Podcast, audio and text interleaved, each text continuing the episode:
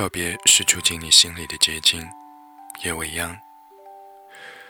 无论情不情愿，二零一七年都很快会离我们而去。时间就像一列不知回头的小火车，在梦乡中轻敲铁轨，在白日里安静如斯，不知不觉就开出去好远。在我的书房里，我仍然保持着撕日历的习惯。每一天清晨醒来，推开门，看一下遗与季，把今天的一页翻上去。在我出门上班的时候，这一天仿佛已经翻过去了。事实也正是如此。等我回来时，也有星星高悬夜空。吃完饭，我回到书房，忙完要忙的事，在离开之前，将翻上去的那一页撕掉，扔到右手边的纸篓里。撕纸的声音，就像是某种难以言喻的提醒。但日历越撕越薄，心里总有一些若有似无的小慌张，总觉得时光匆匆啊，不经意又过去了一天。这是手机里的电子日历给不了我的小情绪。昨天回到公司的时候，我收到了买的新一年的日历，我把它带回家。放在二零一七年的日历下面，如同启动了新旧更替的小仪式。一个像旧交，一个像新友，他们接力用告别的方式。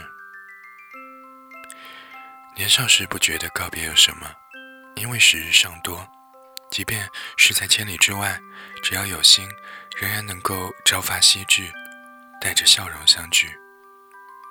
但后来，有些人走着走着就丢了，让生命留下遗憾。在不同的时间段，我经常会和我的聊天对象做一些小的问答题。比如，我经常问他们的一个问题是：“你最害怕什么？”对于还在念书中的他们来说，回答中隐隐透出对未来的担忧。他们害怕一些缥缈的、梦幻的东西。对于他们。无力掌控的事情，这是他们对明天的向往，也是他们对生活的热爱。这滋生了他们的隐忧，所以他们总想能够快点长大。而后来，他们就简单多了，害怕失爱与贫穷。友情饮水半饱，顺便加个面包。财富这东西，无非就是量入为出。选择了走入一家公司，上稳稳当当的班。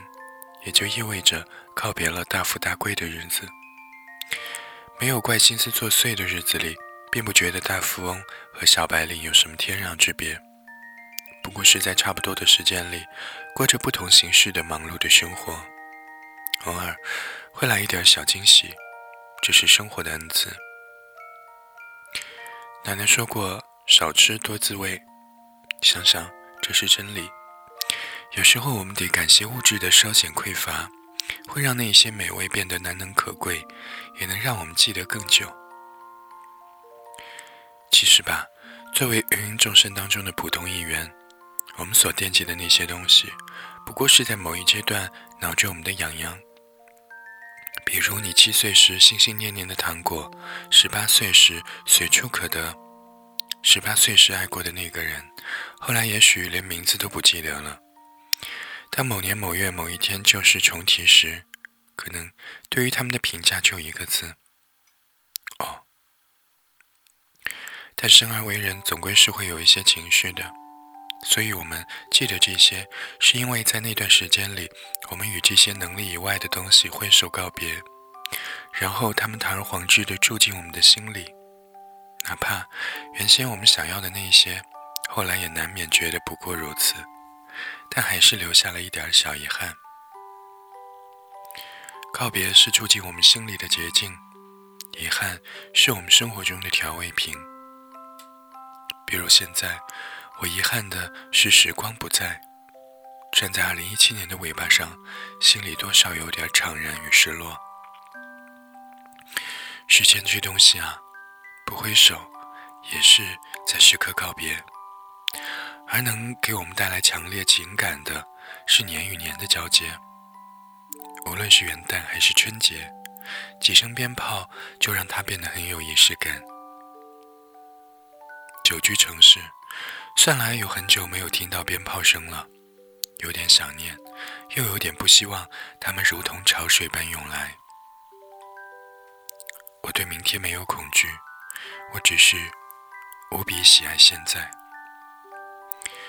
人越大，就越害怕告别，时间也算。不过难以阻挡的是，告别总有早晚，只是形式各不相同。无论是2017年还是2018年，不虚度的每一天，便是对时间最好的款待。若是不为明天的口粮担忧，梦中醒来时，爱你的那些人都还在，那这白天的风也温柔，夜晚的星光也能点亮自己的小世界。时光如常，对于明天，且让我们。慢速抵达吧。